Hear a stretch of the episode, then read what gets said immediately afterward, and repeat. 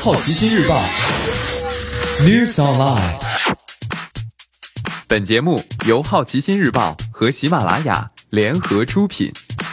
今天涉及到的关键词有 Netflix、奥斯卡、国足、星巴克、华为和拼多多。首先来关注到的是一组娱乐新闻。Netflix 要拍《生化危机》剧集，目前在计划中，正寻找运作人。据说计划是为了扩展《生化危机》宇宙，加强这个令人激动的虚构故事，将保留基本前提。这也是电影系列的一个设置。该剧将探索保护伞公司黑暗的内部运作，以及由 T 病毒爆发引起的世界新秩序。虽然该项目还处于早期阶段，但预计将会融合《生化危机》的所有标志性元素，包括动作场面和复活节彩蛋。今年奥斯卡颁奖典礼只会有两首获得最佳原创歌曲提名的音乐现场表演。根据综艺的消息，两首分别为《All the Star》和《Shallow》，这是由学院高层和典礼制作人选出来的。一位了解学院想法的消息人士称，今年的颁奖典礼要求将时长限制在三个小时，而筛减歌曲对提名者的打击相对来说要小得多。学院此前暗示几项奖将在广告期间颁发，这一举动已经引起了争议。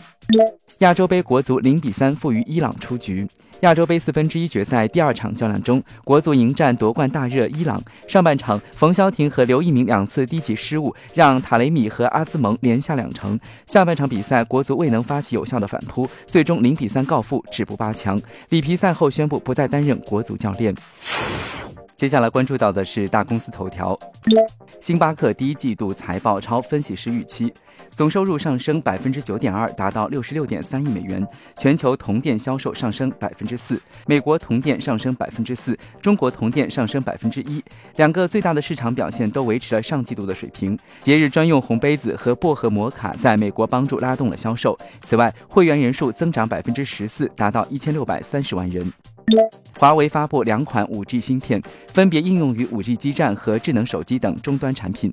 作为消费者业务 CEO，余承东宣布，华为推出 5G CPE，搭配了华为 5G 终端芯片 Brown 五千。这款设备已出货超过两万五千个 5G 基站。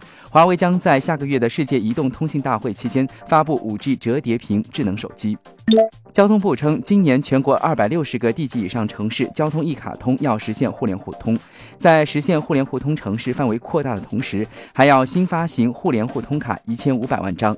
同时，到二零一九年底，中国将实现高速公路人工收费车道手机移动支付全覆盖。今天你不能错过的其他新闻还有：二零一八中国消费增速放缓到百分之九，商务部称应该关注增量。北京市计划发行一百三十三点九五亿地方债，用于棚改基建。主营港式茶餐厅的泰兴集团准备上市。